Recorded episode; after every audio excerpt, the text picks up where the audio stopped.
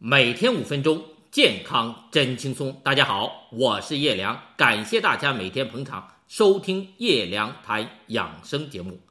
前两天我们一直在和大家强调，养生先要养神，养神呢要学会先静心，学会给我们的心神罩上一个明亮而严实的罩子。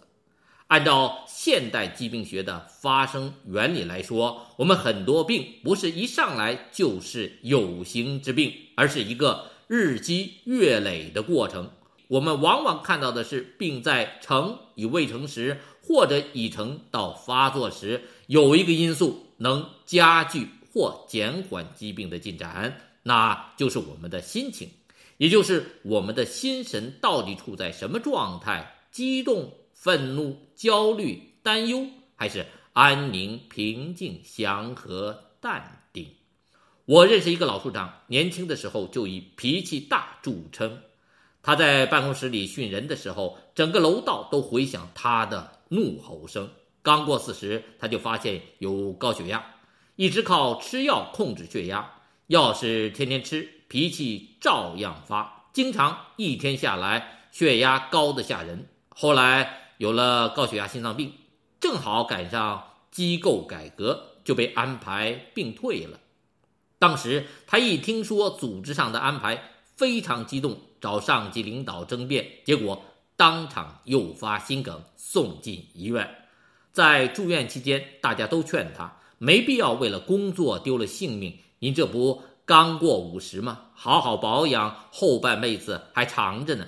人活着图个啥？不就是图个好好活着、享受生活吗？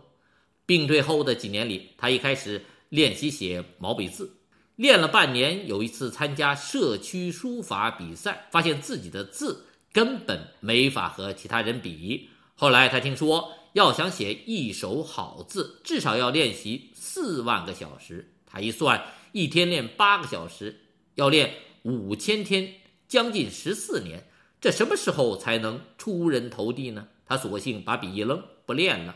他哪里知道，老年人写毛笔字根本不是为了名气，是为了修心养性，是一种静心修为。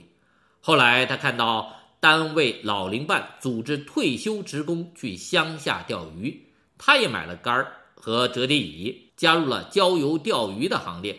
每次他都是兴冲冲的去，然后是飒没打眼儿的回来。他想不明白。平时那些老鼠下、老邻居哪儿哪儿都不如他，怎么别人能钓到大鱼，他就只能钓到几条小鱼呢？跟随大家的队医就开导他：这钓鱼呀，就是为了图个乐，到郊外呼吸点新鲜空气，别太较真，这对您血压不好。老处长慢慢的不再那么较真了，开始有些享受这钓鱼的整个过程。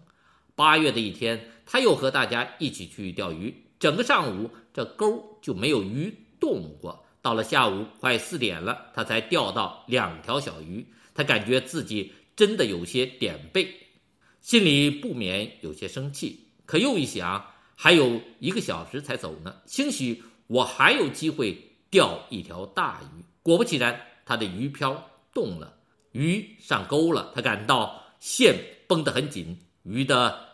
力量很大，他知道这一定是一条大鱼。他站了起来，开始慢慢收线。大家都站了起来，真是一条大鱼，从来没有见过的大鱼。所有人都兴奋地看着，说着。这个时候，他猛地一拉线，鱼漂亮的跃出水面，向天上的太阳飞去。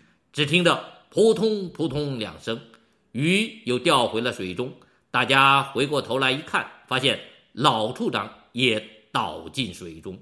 那天晚上，医院的医生和他家人说，病人死于脑溢血。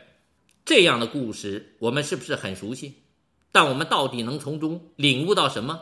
从脾气大到高血压，再到心脏病、心梗，最后脑溢血而死，这个过程中，除了疾病本身的发展规律外，一个能加快我们病重和死亡速度的因素。就是我们自己的心神，他激动，他发火，他气窜脑门，让我们血脉喷张。